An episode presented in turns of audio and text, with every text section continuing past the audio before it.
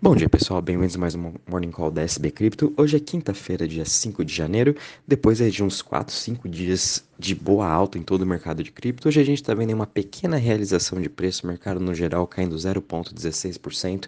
Muito disso também seguindo uh, os mercados globais. Né? Ontem a gente teve falas também uh, do Fed, principalmente do Jerome Powell, né, o presidente do Fed dos Estados Unidos, em que eles falaram que a taxa de juros vai continuar alta em 2023 porque eles têm que combater a inflação. Né? Aquela narrativa que a gente já vem falando 2022 inteiro vai continuar para 2023. Né? A inflação tem que estar controlada enquanto ela não tiver pelo menos aí nos 2%, que é a meta do Fed, uh, eles vão continuar com esses juros altos. Aí hoje está em mais ou menos é, 4,25 a 4,5. A expectativa é que nessa próxima reunião que eles vão ter, dia 1 de fevereiro, eles vão ter que subir aí de 0,25 a meio por cento talvez.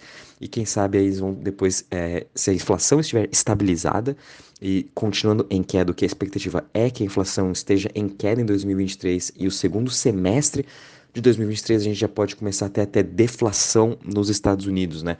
E com isso, o, quem sabe em 2024 o Fed vai começar a baixar os juros, mas 2023 vão continuar com esse aperto monetário global. Uh, também os, uh, os países na Europa vão continuar também com essa mesma estratégia do Fed até que a inflação, principalmente na Europa, esteja controlada. E com isso também a gente vê os mercados globais em queda hoje, né? A gente está vendo o futuro do S&P caindo 0,30%, Europa também caindo mais ou menos 0,5%, Ásia fechou até aqui no positivo, mas também quando a gente vê o dólar uh, praticamente estável hoje a 104 pontos e o Treasury de 10 anos continua subindo aí para 3,71% e o Treasury de 2 anos, que esse é o principal, ainda continua em cima dos 4,30%. Né? Então a gente continua vendo o, Tesouro Americano em alta, né, afetando aí todos os ativos de risco. Quando a gente agora vem um pouco para a parte de cripto, Bitcoin caindo aí 0,33% a 16.800 dólares.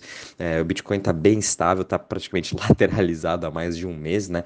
E também o Ethereum aí caindo seu 0,24% a 1.249, também bem lateralizado, sem muitas novidades, né? Todo esse hype que a gente está vendo também em cima do Ethereum ou até mesmo em cima do dos projetos que são de liquid stake, né, como Lido, Rocket Pool, até mesmo Coinbase, Frax, que eu comentei ontem com vocês, todos eles estão ganhando bastante tração, né? Então, se alguém quiser também ter uma exposição uh, em relação a esse novo upgrade que vai ter do Ethereum em abril ou maio, onde as pessoas vão poder retirar né, o Ethereum que está em staking, é interessante ter aí esses liquid staking tokens. Né? Quando a gente também agora analisando a BNB subindo hoje 0,92% a 257 dólares, Ripple caindo 1,61% a 0,34, Dogecoin subindo 1,54% a 0,07, Cardano caindo 0,08% a 0,26 e Polygon também caindo 0,77% a 0,79.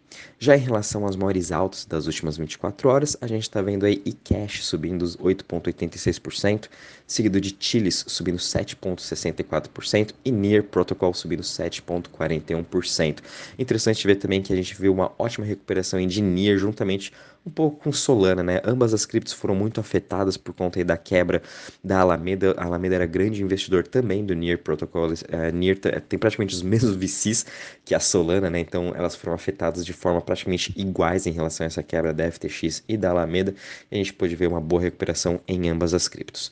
Já em relação às maiores quedas das últimas 24 horas, a gente vendo a Huobi Token caindo 11,49%, seguido de Aptos caindo 6% e Solana também agora tendo uma pequena realização de preço caindo 5,50%. Uh, ah, depois também na, nos últimos 7 dias já subiu mais de 45% e até mesmo Lido hoje caindo 3,46%, uma pequena realização de preço, mais nada do que normal. Depois também de ter subido mais de 40% nos últimos 7 dias. Já em relação relação à parte aqui do Crypto in Fear Index, sem muitas novidades, a gente está parado aqui em 29 pontos. O mercado está bem estável, não tem nenhuma novidade, não teve nenhuma movimentações bruscas e nem nenhum, e nenhuma notícia macro, né, para afetar assim drasticamente o mercado, tanto para cima quanto para baixo. Então a gente está parado aí em 29 pontos. Provavelmente a gente vai continuar nesse estado de fear, né? A gente tem que prestar muita atenção também. Semana que vem vão sair dados da inflação nos Estados Unidos. E mês que vem, dia 1 de fevereiro, vai sair a, a, o Fed, né? Vai ter reunião do Fed. Então, até lá, acredito que o mercado vai ficar um pouco meio que estável, né? Todo mundo aí aguardando realmente um parecer, o que, que vai sair da fala do Fed, uma diretriz maior para 2023. Já em relação à parte de DeFi, né, Total Value Locked, uh, hoje, hoje a gente viu o MakerDAO, né, um dos maiores protocolos aí, uh, emissor também da stablecoin DAI, uh, superando de novo o Lido, se tornando aí o primeiro protocolo aí com maior Total Value Locked, e seguido de Lido, Aave, Curve e Uniswap. Né? Todos eles estão tendo aí uma pequena realização também de preço, de, de valor hoje, Total Value Locked, caindo praticamente quase nada, 0,30%. Em relação às chains também, está sendo um outro dia muito positivo, é, a gente está vendo as top 20 chains hoje praticamente subindo aí quase de 2 a 3%, né? E a gente está vendo aí uma, um começo de ano uh, bem tímido das Layer 2, né? Depois aí de terem subido uh, mais aí de 30, 40, 50% até em seu total value locked.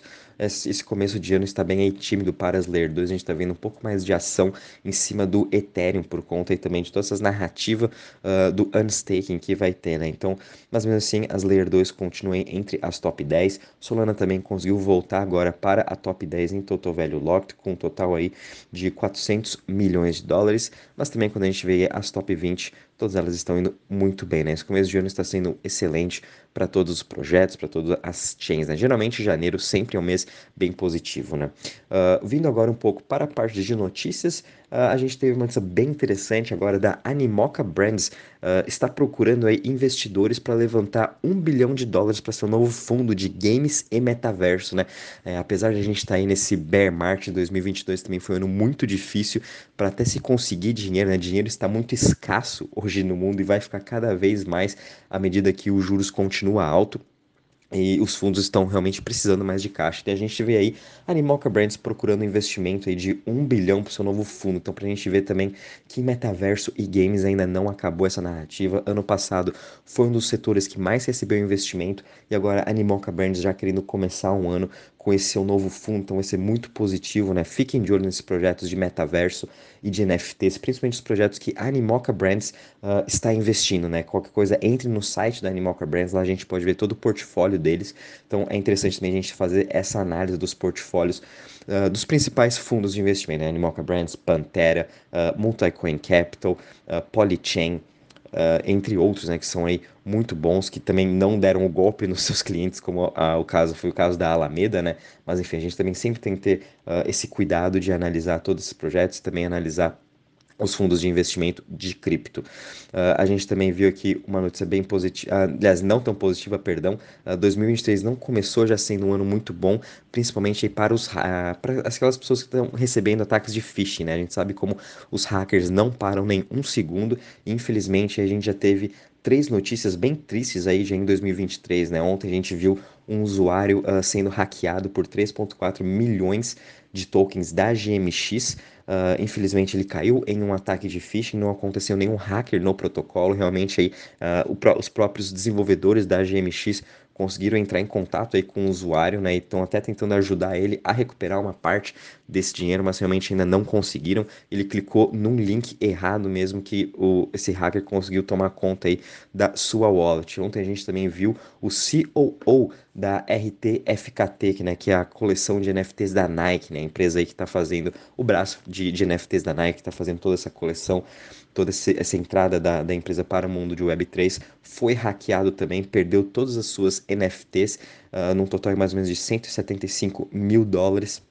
Ele perdeu seus NFTs da Nike, infelizmente caiu num ataque de phishing. E também a gente pôde ver até mesmo um OG desenvolvedor de Bitcoin, né, que foi hackeado pelos seus 216 Bitcoins.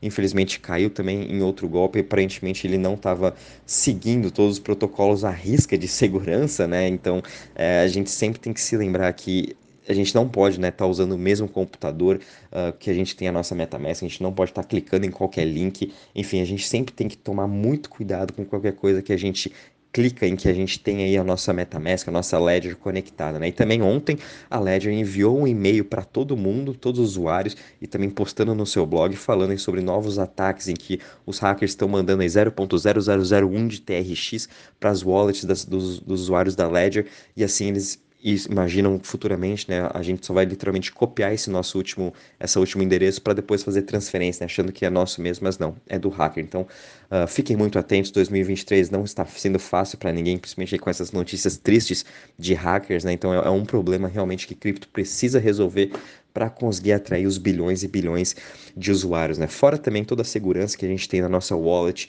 e esse primeiro passo, né, da gente fazer um onboarding de novas pessoas que não estão acostumadas com seed phrase, uh, principalmente com essa parte de hacker. Né? Então, é um problema que tem que ser resolvido e com certeza esse ano muitos projetos estão trabalhando em cima disso, muitos desenvolvedores estão trabalhando em cima disso. Porém, vamos ficar aí sempre muito atento, né?